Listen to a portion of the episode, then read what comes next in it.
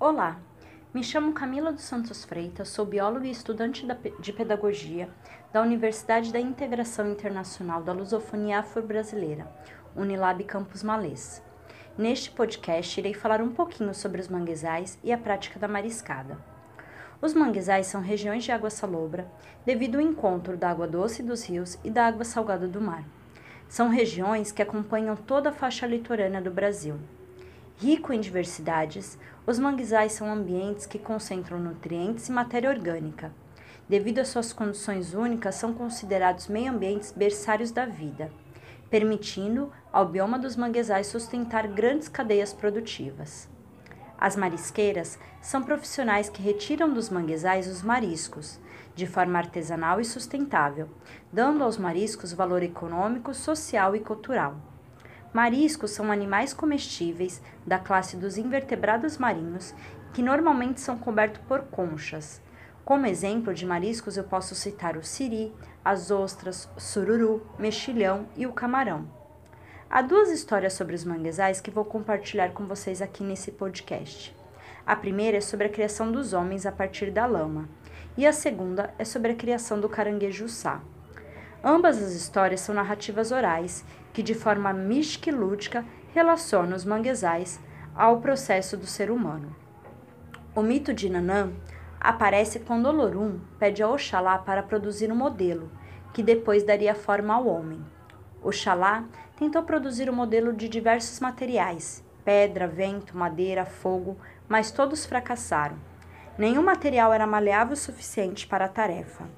Foi quando Nanã retirou uma porção de barro do fundo do mangue e deu a Oxalá.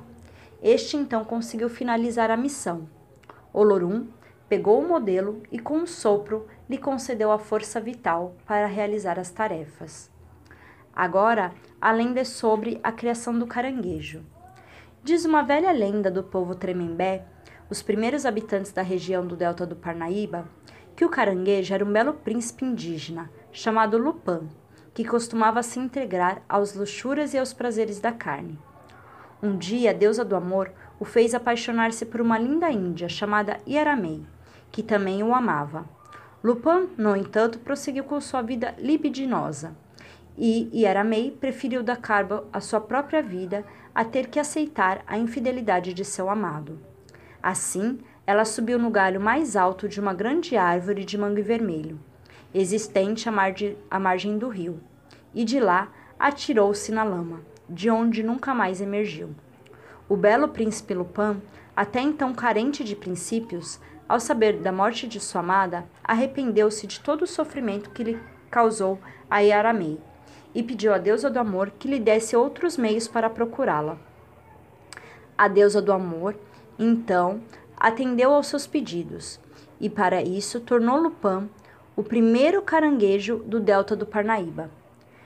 Lupin passou então a viver somente das lembranças de sua amada, alimentando das raízes das folhas, das raízes das folhas da árvore e cavando os buracos na lama, numa busca incessante, com o único objetivo de reencontrar seu grande amor. Olá, eu me chamo Ana Lua Sampaio e, como a colega anterior, sou também estudante de pedagogia da Unilab, do campus dos Malês. Antes de falar dos mares, nós precisamos dizer, e eu vou falar muito deles, que mar é diferente de oceano? Bom, a resposta é depende. Em termos de significado, Sim, oceano é o todo que cerca os continentes, e o mar, por sua vez, é uma parte dos oceanos limitada pelo continente. Mas então, por que diferenciá-los? Simples. No fim, mares são também águas de oceano. E por assim ser, tanto o oceano quanto os mares são o começo, a fonte, a representatividade da vida. Cada molécula de oxigênio que respiramos, Cada gota de água que bebemos liga-nos aos mares e oceanos, pois estes regulam o clima, a temperatura e juntos são lar para a maior diversidade de espécies do planeta. Mas por que falar dos mares e oceanos então? Para falarmos dela, aquela que Betânia canta, quantos nomes tem a rainha do mar?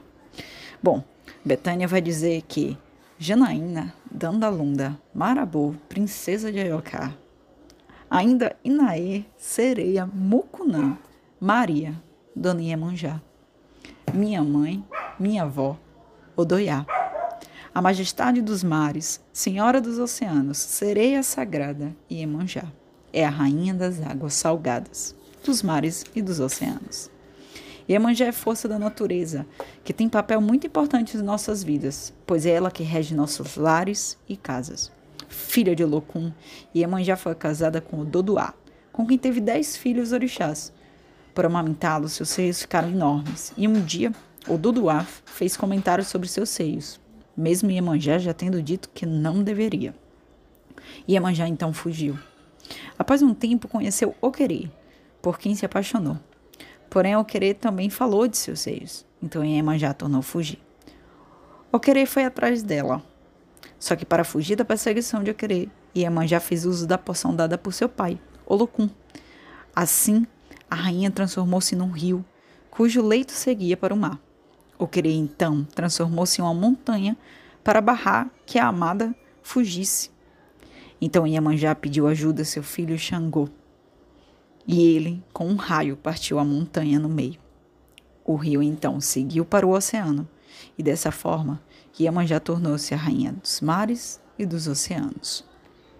A importância do mar se dá porque os mares são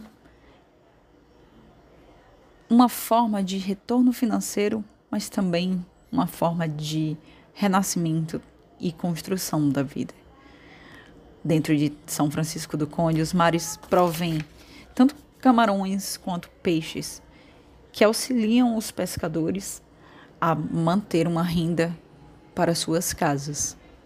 Por assim ser, o mar, assim como Iemanjá, é são figuras das mais importantes, são símbolos dos mais importantes e são representatividade das mais importantes para a cidade de São Francisco do Conde.